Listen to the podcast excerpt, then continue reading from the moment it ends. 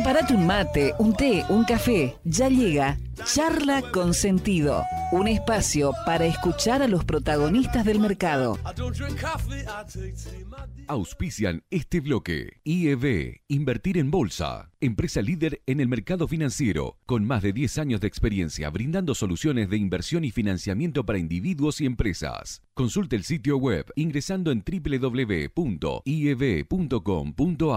Agente de liquidación y compensación y agente de negociación integral registrado en CNB bajo el número 246. Desde el litoral y con presencia en todo el territorio nacional, Net Finance es la red comercial del mercado de capitales que mejor acompaña el crecimiento de tus inversiones personales, el financiamiento PYME y la optimización de los flujos de caja de las empresas. Seguinos en www.netfinance.com.ar o en Instagram como netfinance-bajo para más información. Agente productor del mercado de capitales registrado en CNB bajo el número 1158. Cuando hablamos de The Master of the Universe, Barbie, My Little Pony, Star Wars, el juego de la vida, Operación, ¿Quién es quién? Twister, el tan reconocido Shenga, jugado en el programa de Gerardo Sofovich, no hay dudas que estamos hablando de Top Toys, ¿eh? la empresa fundada por Héctor Mondrick, quien falleció este año, el 10 de abril, pero que nos dejó un legado.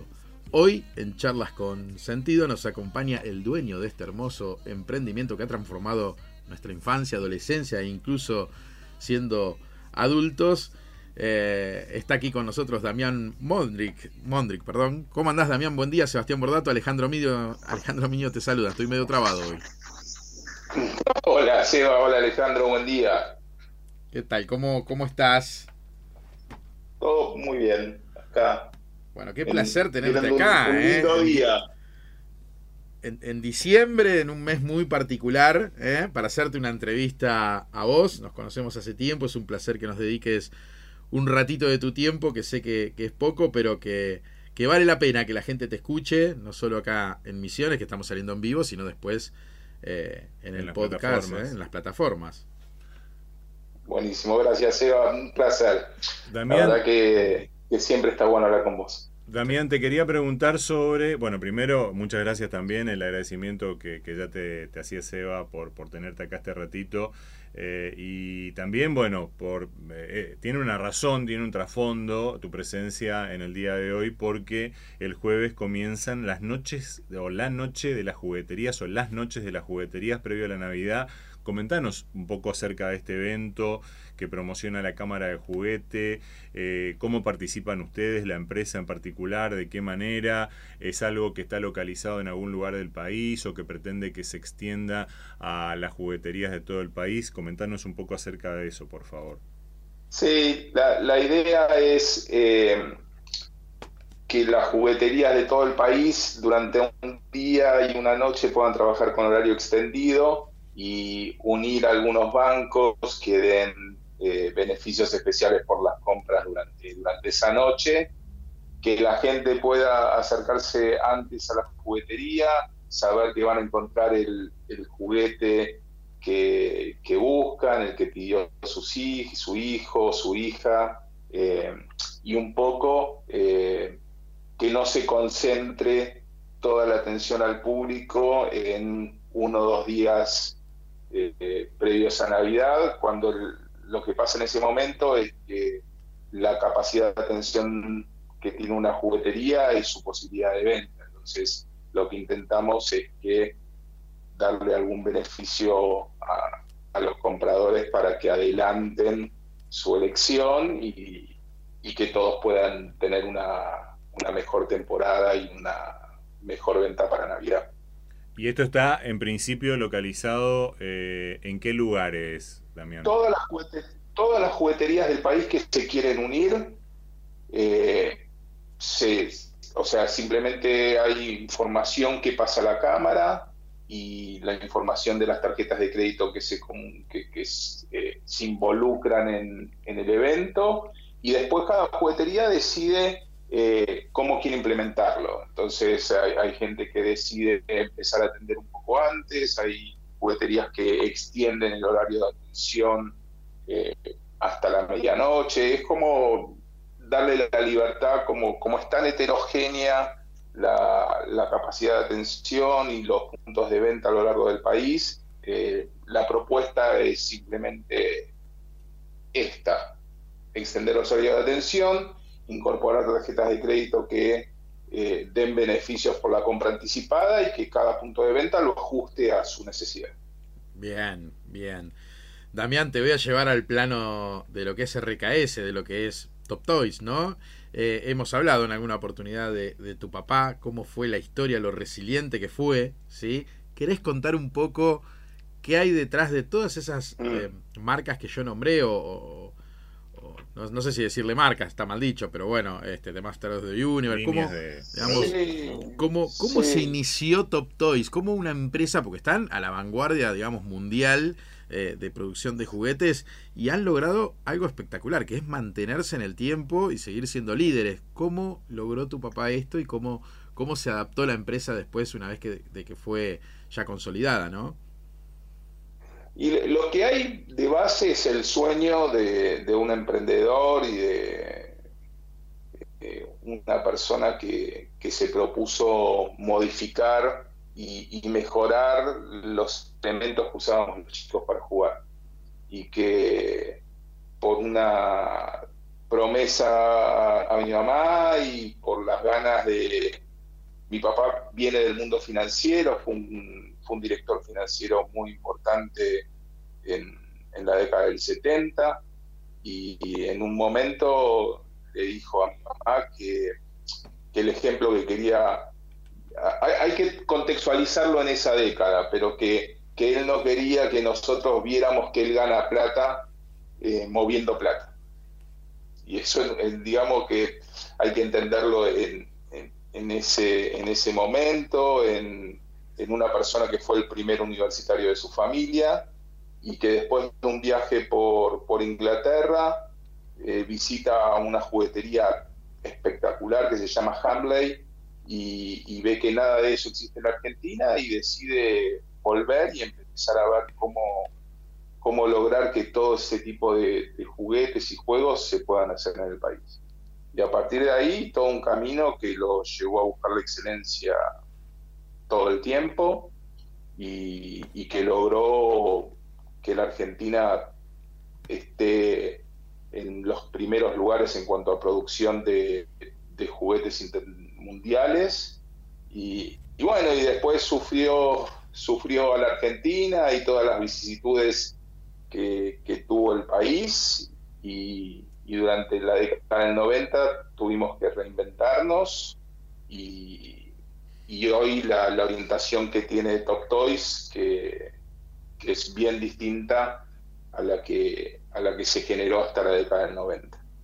Eh, y hoy tenemos toda una línea de productos propias y, nada, súper contentos porque mantuvimos la, identidad de la marca y los niveles de, de calidad que había fijado el Ahora, suponemos también, también de que es algo muy difícil, porque deben cumplir seguramente con determinados estándares de calidad y de fabricación, poder hacerse de la licencia de fabricación de líneas como Pequeño Pony, como He-Man, como Star Wars, nada menos. Eh, ¿cómo, ¿Cómo lo lograron eso? No, no, a ver, nosotros mandamos, en realidad hablo nosotros, mi papá eh, eh, mandó gente, ingenieros a capacitar en, Estados Unidos, en Inglaterra, eh, el, parque de maquinarias que había establecido Top Toys en la década del 80 era el, uno si no el más importante del país, el segundo, inversión muy importante en maquinaria y mucha capacitación en en todo el personal y no mucho más que eso. O sea, si uno tiene buena herramental y buena gente eh, y buenas prácticas, es, se logran los, los productos de las calidades que se ven en cualquier parte del mundo. Damián, ¿alguna anécdota con Gerardo, eh, con el Shenga, que, puedas contar? imagino que hay muchas, pero alguna que puedas contar, ya sea del lado del producto, de lo que se definió este, lo has conocido, imagino, Gerardo, ¿no? La verdad que yo a Gerardo no lo conocí. Ah. Nunca, nunca hablé con él. Eh, siempre hablé con su equipo. Lo primero que te puedo decir es que el tipo era un monstruo en cuanto a su visión, en cuanto a, poder ver algo que trascendía la pantalla y entendía qué le pasaba, qué nos pasaba a nosotros cuando estábamos mirando un programa. Pero lo, más importante que lo, lo, que lo que marca mucho fue el comienzo donde nosotros teníamos previsto que Gerardo en ese momento estaba en el juego de los matrimonios y él ponía, él tenía matrimonios con los que jugaba. Y, estaba el Shenga arriba de la mesa que él iba a hacer con una secretaria, eh, iba a explicar el juego, iba a sacar un par de maderitas y nada, eran 30 segundos que iba a durar la, la acción de comunicación. Y en ese momento Gerardo decide en vez de hacerlo con la secretaria, hacerlo con el participante que tenía enfrente. Y, esos 30 segundos se coparon jugando y terminaron jugando un partido entero de casi 20 minutos de Jenga. Y fue una locura. Una locura. Y, me acuerdo que eso fue un domingo que estaba, yo estaba en mi casa mirándolo, que me sonaba el teléfono por todos lados, porque nadie podía creer lo que estaba pasando, era un prime time de Canal 7, que en ese momento era el programa más visto de la, noche del domingo. Y, a la mañana siguiente, a las 9 de la mañana, que yo llego a la oficina, tengo un llamado de la mano derecha de, Gerardo Sofovich, que soy importantísimo productor de, televisión. Eh, y, y, me llama y me dice, venite, tenemos que hablar, y ahí definimos que Gerardo iba a jugar durante el resto del año todos los domingos. Y, ese fue como una, como una linda experiencia de cómo alguien ve las cosas y actúa rápidamente. Impresionante, ¿no? Antes de meterme un poquito también en el plano de este es un programa de economía y finanzas y ahí te vamos a hacer algunas preguntitas de también cuestiones de cómo cómo Top Toys puede subsistir, pero te quiero hacer una pregunta en relación a algo que dijiste. Eh, Gerardo sabía ver, digamos, del otro lado, traspasaba la pantalla y veía lo que, o sentía lo que del otro lado generaba, generaba ¿no? Me imagino que en el mundo del juguete pasa lo mismo. Vos ya sos un adulto, pero imagino que si sos el que sigue liderando, no lo sé, la parte creativa, digamos, de, de, qué juguetes, eh, por dónde ir, tenés que ponerte en la cabeza quizás a veces de niños, aunque ustedes tienen eh, juguetes que son para, para la familia completa, pero digo, tenés que tener algo especial para poder traspasar. Hay una película, creo, ¿no? De Robbie Williams, que el, mundo del chocolate, algo así, ¿no? Que él era como un niño. Digo, ¿cómo, ¿cómo armás vos esa parte creativa en Top Toys para, para también traspasar y ir desde las generaciones más chicas hacia las más grandes? Porque imagino que es todo un desafío esto de unir a toda la familia en algo que parece que va quedando medio en el pasado con el, con el tema de la tecnología, ¿no? Mira, primero les cuento a todos, nosotros somos una empresa familiar, yo tengo dos hermanos con los que llevamos adelante la administración de Top Toys. El Darío, que es el más chico, mi hermano mayor es Diego. Darío es el que tiene a su cargo toda la parte de desarrollo de nuevos productos y, es el que de alguna forma selecciona eh, los productos que vamos a llevar adelante, eh, si en una charla previa y definiciones estratégicas de por medio. Igualmente, Darío, Diego y yo somos nativos del juguete. Entonces ya hay un entrenamiento en... Hay un concepto que se llama valor de juego. Y hay un entrenamiento de poder identificar qué cosas tiene valor de juego y qué cosas no la tienen. Y después hay una cosa que a mí me gusta, que es medio un secretito en todo esto, que es eh, el juego es lo que pasa en la cabeza de uno mientras está jugando. Entonces, eh, uno se tiene que eh, poner en la cabeza y, procesar qué es lo que está pasando, cuáles son los escenarios, cuáles son los universos, qué parte de, nuestra cabeza se pone en, juego al jugar. Eh, y bueno, es un poco la métier, la experiencia y ese intangible de los que estamos en los rubros en los que estamos hace mucho tiempo, que nos permite identificar más fácilmente cuando algo lo tiene y cuando algo no. Es, es difícil explicar eso. Totalmente, me imagino. Nos vamos metiendo un poquito en el mundo de la economía y de las finanzas. Son una empresa mega consolidada. Lo primero que te voy a preguntar es, y además vos entendés muchísimo de esto, estás, estás preparado, digamos, profesionalmente.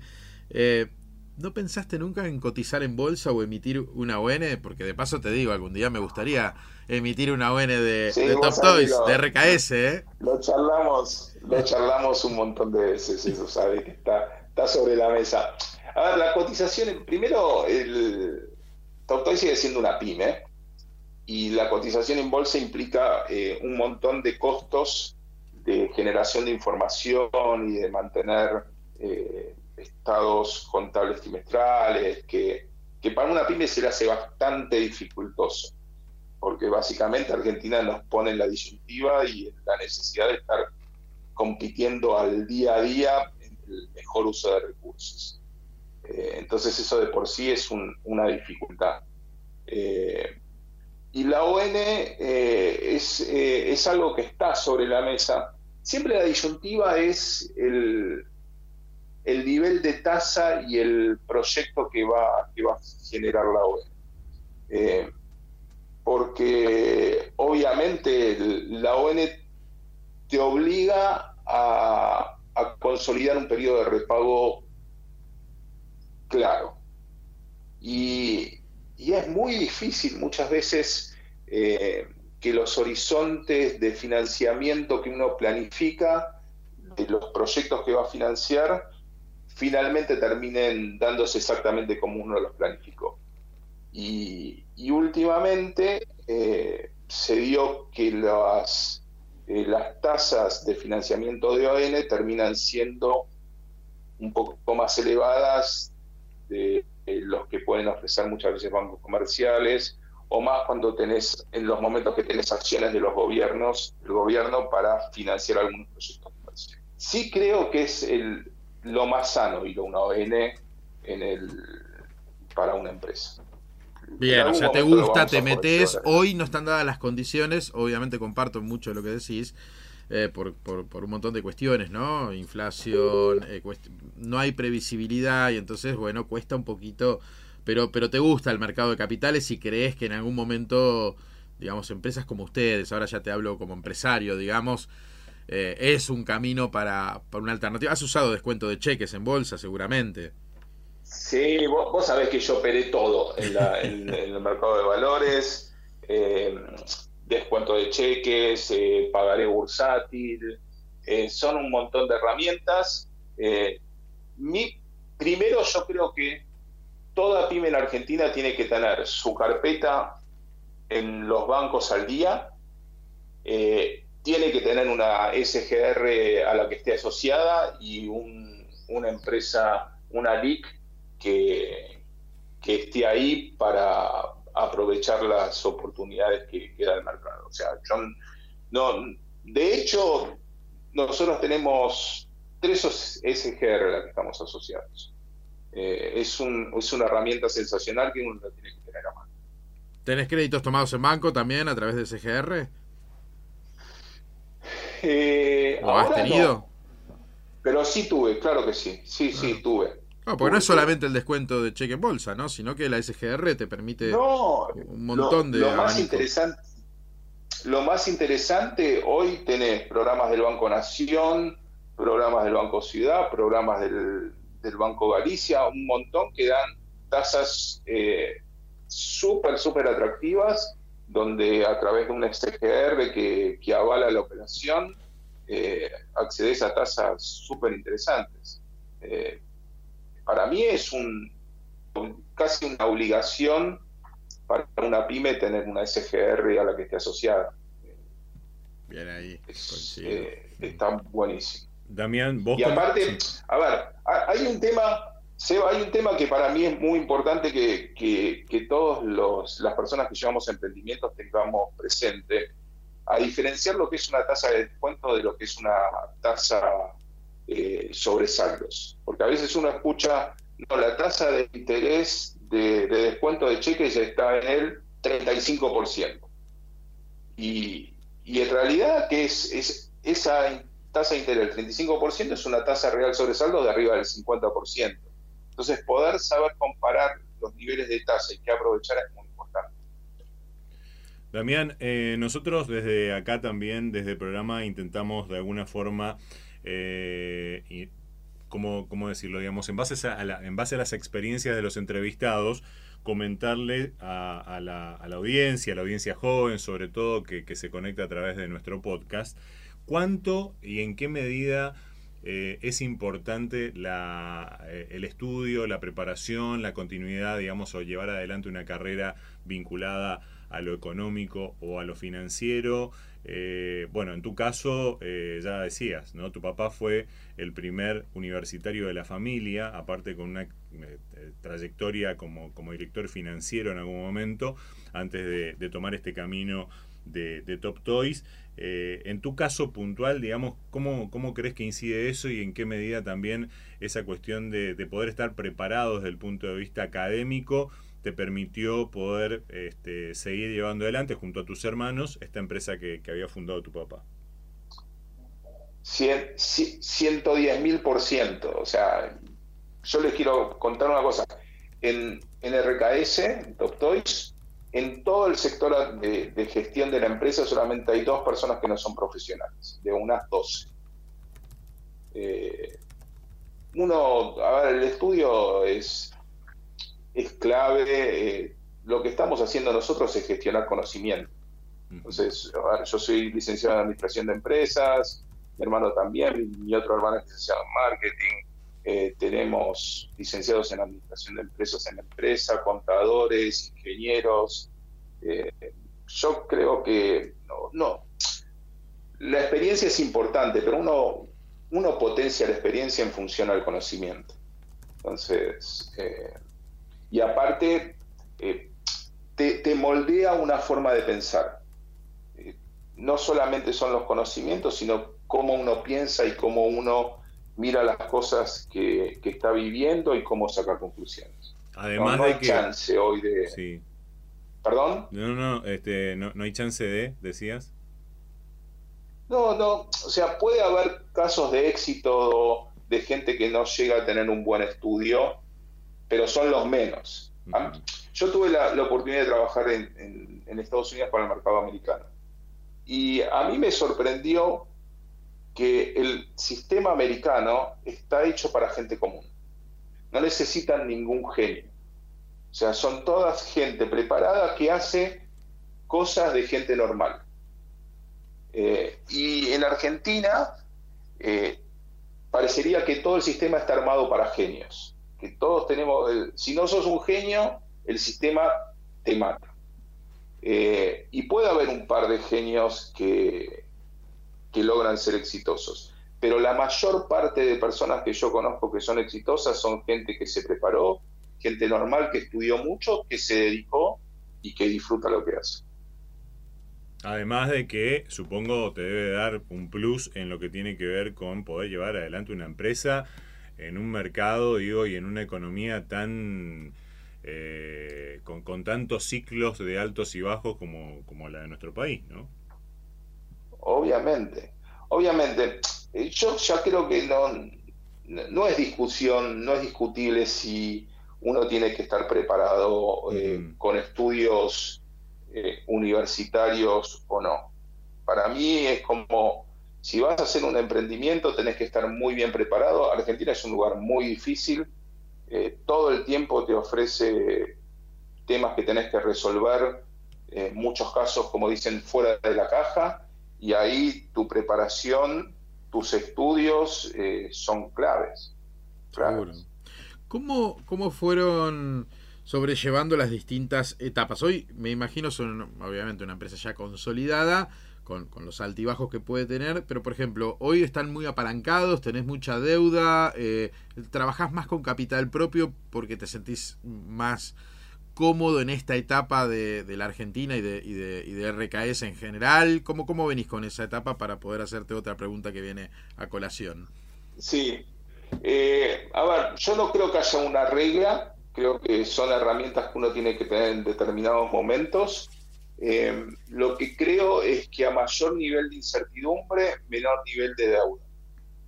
Eh, entonces, eh, en los últimos años nosotros fuimos bajando mucho el nivel de endeudamiento. El 2020 lo tuvimos con el endeudamiento cero, tratando, sí tomábamos endeudamiento de corto para apalancar nuestra posición de capital, para disminuir riesgo, porque digamos que ante una incertidumbre de cómo iba a ser el flujo de ventas o el flujo de cobranzas, eh, sí tomamos sobre todo descuento de cheques para tener una mejor posición de caja y darnos vuelta y ponerlas con un fondo común de tema cero, tema cero de, descuento de contado, de, poder acceder en el momento que uno necesita el dinero y entonces estar como eh, sentado en, en una posición de cash. Qué importante, ¿no? Tiraste dos conceptos que me, los llevo. Ojalá que el oyente también, acá nos escuchan varios empresarios de, la SEM, bueno, de la CAME también. Eh, qué distinto que es la tasa de descuento a la tasa eh, general y esto de poder hacerte de liquidez, ¿sí? Eh, casi mm, muchas veces te sale gratis, ¿sí? Con esto de descontar cheques y ponerlo en un fondo de inversión y estar tranquilo de que vas a poder pagar los gastos corrientes. Me parece muy bueno, por eso también queríamos traerte acá porque vos, Damián, manejás muy, muy bien estos conceptos. Digo, son una pyme con un gran CFO, vamos a decirlo, con, con vos a la cabeza en este tipo de, situaciones, porque bueno, te gusta, tenés mucho mercado, invertís vos en lo personal, o sea, te, el mercado es chico, creo que sos eh, bastante crítico también en eso, pero realista, digamos, crítico positivo, digo, ¿no? El mercado argentino es chico Em, y a veces con muchas deficiencias, o esto que hablabas de los costos también de ir a la bolsa, eh, lamentablemente también es producto de un mercado chico y, ojalá que algún día podamos, podamos tener muchos este, eh, top toys este, cotizando en el panel, ¿no? Este, lamentablemente eso por ahora no, no estaría pasando, pero bueno, vas usando todas las herramientas que hay entre bancos, SGR y sociedades de bolsa y vas armando ahí. Ahora, cómo pasaron, que me imagino que la pasaron, momentos difíciles de la Argentina, porque ya tiene, ¿cuántos años tiene ya RKS o, Top Toys, digamos que es lo mismo? La, marca tiene 40 años. 40 años, o sea que han pasado situaciones... un poquito menos. Me imagino... es del 77, 44 años. Pero han pasado situaciones de, mm, por lo menos de estrés de caja, no tengo duda. ¿Cómo manejaron esa situación? Estando ya vos a la cabeza, te hablo, ¿no? Este, eh, por lo menos en lo financiero, ¿qué hacías? ¿Se ibas a los bancos, armabas las carpetas? ¿Fue un aprendizaje? ¿Tuvieron que poner guita del bolsillo? ¿Salieron a buscar algún amigo, socio? Este, ¿cómo, ¿Cómo manejaron esos momentos de estrés? Si es que lo tuvieron, que imagino que lo han tenido en algún momento, ¿no?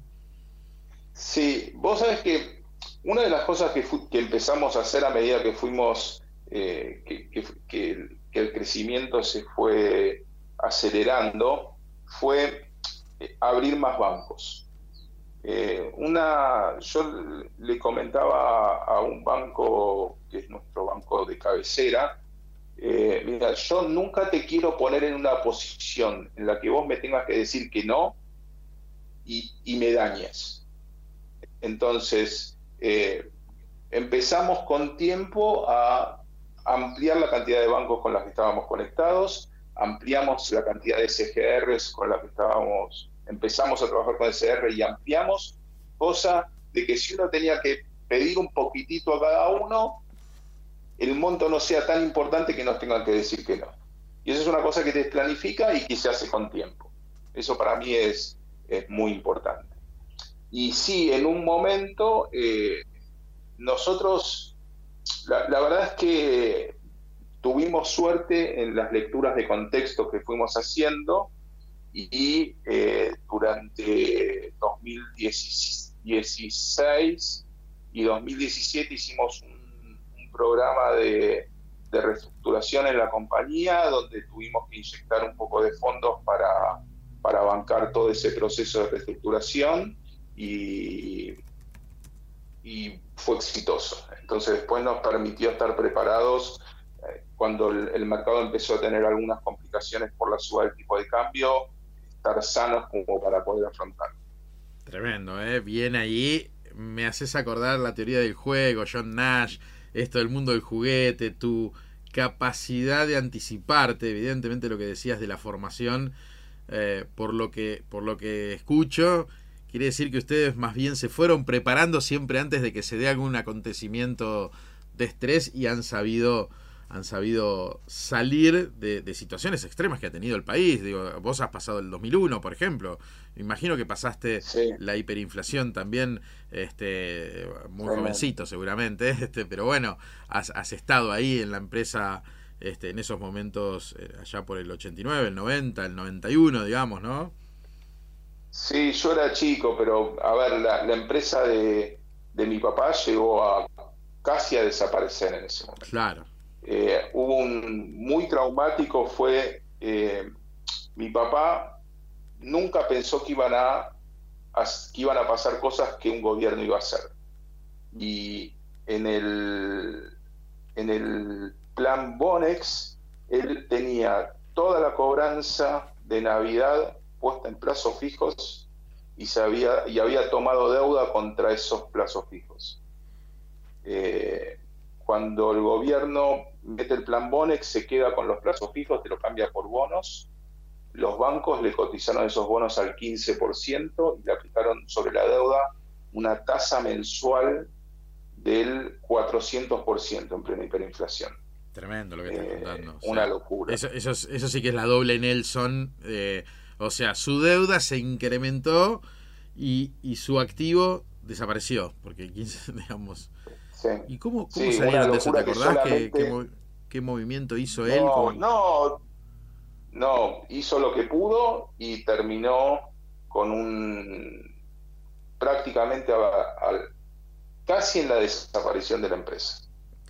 Tuvimos que hacer reestructuraciones tremendas, modificaciones en los portafolios de productos. Fue eh, la compañía perdió 10 años para salir de esa crisis. Fue tremendo. Argentina tiene estas cosas, ¿no? Lo decías muy bien, la diferencia entre el mercado americano y lo que es Argentina. Hay que ser genios. Ustedes claramente lo son porque, bueno, tu papá tenía esa formación financiera y a veces, eh, bueno, pasan estas cosas, ¿no? Eh, el, Estado te juega con una, mala pasada, obligatoriamente y sin meterte en, en, en opiniones políticas, pero sí macroeconómicas, ¿cómo estás viendo la situación? ¿La ves tan grave? Ah, nombraste el plan Bonex y previo a las elecciones yo me enojé mucho con algunos economistas que decían que ya se venía un plan Bonex. Puede pasar, no digo que no, pero hay que haber estado en esa época para entender lo que fue y yo creo que nadie quiere hacer tanto daño este, y ni pegarse un tiro en los pies. ¿Cómo estás viendo, Damián? Este... primero yo te, pongo en marco, en Argentina puede pasar cualquier cosa en cualquier momento. Okay. O sea, entonces, simplemente es una cuestión de probabilidades, con lo cual eh, es muy difícil decir que esto no va a pasar. ¿eh? Lo que sí creo, y, pero a ver, no creo que pase. O sea, pero la realidad, viste, es que eh, vos pensabas que no iba a pasar esto y después 15 minutos después pasa. Entonces, a lo largo de la historia uno vio tanto que tiene que ser muy cauto. yo, vos sabés que eh, muchas veces charlamos en este tiempo, yo creo que la situación de la economía real, si bien compleja, no es tan eh, dura como la, la muestran. Eh, creo que el gobierno tiene un montón de herramientas para ir manejando las situaciones. creo que, que, que, el año que viene va a ser un año de, de un ajuste muy duro creo que ya estamos viviendo meses de ajuste. Eh, a mí me, queda mucho una frase de que en un gobierno kirchnerista eh, no tenés que ver lo que dicen, sino ver lo que hacen. Eh, y octubre mostró una baja de 5,7 en, en la producción industrial para mí esta baja de inflación que estaban hablando hoy al comienzo tiene que ver con que estamos en un proceso de ajuste que no está anunciado, pero que por debajo está en plena ejecución. Y ¿Qué es que, cuál es? Me, interesa, que, ¿cuál es el plan de ajuste que se está dando? y yo creo que están restringidos. A ver, en, un proceso inflacionario del 50% es muy difícil medir el circulante en lo real y con el Banco Central tomando fondos del mercado para secar plaza, mientras por otros caminos eh, pone dinero para ciertos sectores, uno ve las cosas dos, tres o cuatro meses después, cuando la información está sobre la mesa. Nosotros lo vemos un poco más rápidamente en cuanto a cómo impacta en la actividad. Eh, la actividad a partir de septiembre empezó con una desaceleración, desaceleración, en octubre fue mayor, noviembre mayor aún, eh, y, como los números son tan grandes y, hay emisión también que sigue haciendo el Banco Central, pero contra una inflación del 50%, si vos tenés emisión por debajo de eso, eh, o, sacar dinero del mercado a través de, herramientas financieras que pueda hacer el Banco Central, eh, lleva un poco más de tiempo mirarlo más de cerca. Eh, yo creo que el gobierno está en, cuando lo miremos dentro de dos o tres meses va a mostrar que el plan, que hay un plan de ajuste mucho más ortodoxo de lo que el gobierno está dispuesto a, aceptar. Eh, creo que eh, la meta de inflación que se fijó el, gobierno en el 33%, no sé si la va a lograr en el 33%, pero no tengo dudas que va a ser menor a la de este año. Creo que tiene las herramientas para seguir pisando el dólar. Esto ya lo hablamos, para mí yo espero un, aumento del dólar un, alrededor del 24% para el año que viene.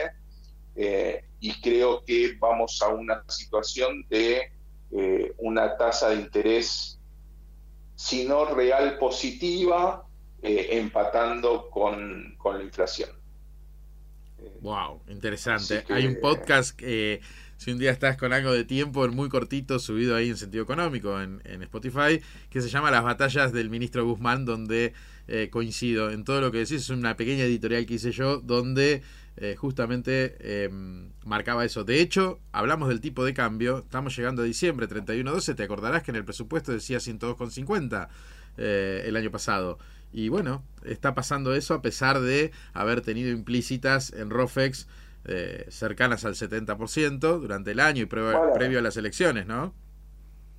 ¿Te acordás que hablábamos hace no, mucho tiempo que eh, la implícita del ROFEX es una locura y había estado peor?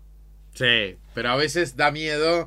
Me gusta mucho por eso hablar con vos eh, de estos temas, porque porque cuando todo el mundo dice que, va a pasar algo, acá hemos leído mm. un hermoso cuento de Gabo hace, hace un par de programas atrás, de Gabriel García Márquez, ¿no? Que de la profecía autocumplida, este, donde si todos pensamos que, bueno, que el pueblo, que en el pueblo va a pasar algo, que se va a incendiar todo, bueno, probablemente pase, pero no siempre es así, no siempre funciona la, la profecía autocumplida, pero hay que ser cautelosos. Hay, hay algunos economistas ahora devenidos en políticos que hay que aprender a leerlos. Muchos de ellos han pasado por acá y los respetamos mucho, pero bueno, a veces la política se mezcla con la economía y bueno, ahí empiezan, viste, cuando todos quieren operar hacia un lado y ves gente comprando bonos dólar link a, menos 15%, te mete, te cruje un poquito el estómago, viste, para lo que estamos mirando la pantalla. Sí, pero a ver, Seba, ¿cuánto estaba el Blue un año atrás? Y el Blue justo hace un año atrás estaba un poquito desacelerando, sé de lo que veníamos de noviembre con todo, pero estábamos a este mismo valor, a lo que está ahora, 200. O sea, pasó un año, una inflación del 50% y el Blue más o menos el mismo valor. Increíble.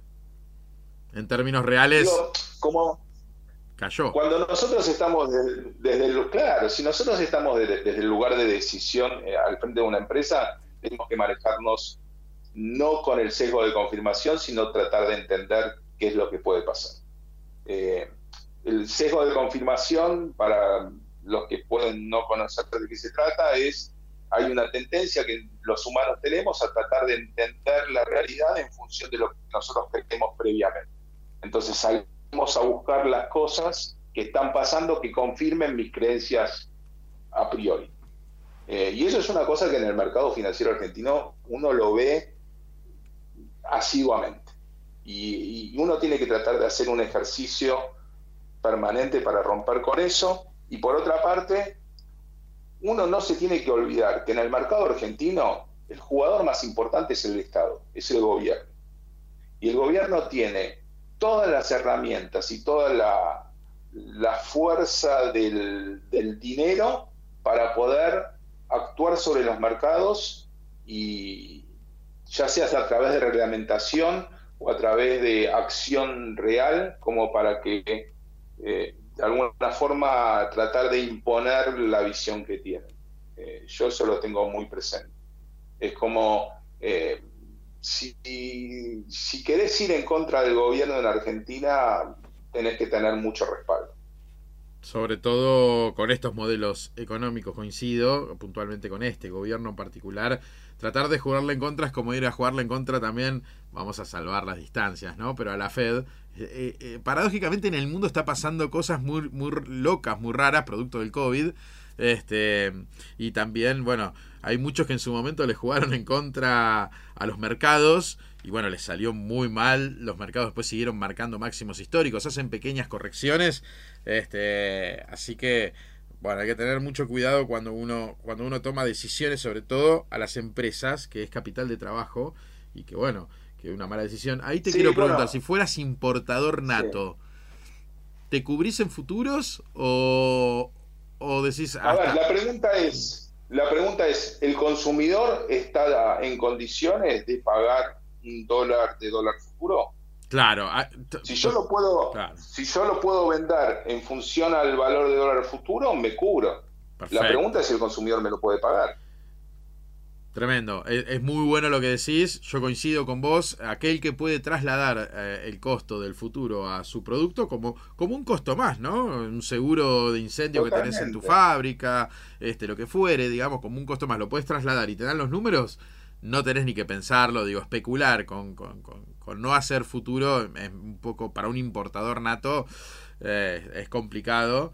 Em, la verdad es que me ha tocado ver ganar mucho dinero con las exportadoras que se venden en futuros durante hace un año y medio que no paran de ganar Y, si, yo, si yo soy exportador, me... Claro, si yo soy exportador me vendo futuro sin dudarlo. ¿Más que las ventas que tenés o, o, o, haces hedge?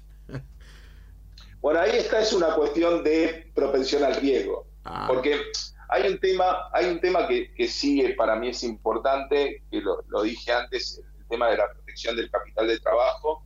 Eh, mantener una sanidad del capital de trabajo en Argentina es crítico.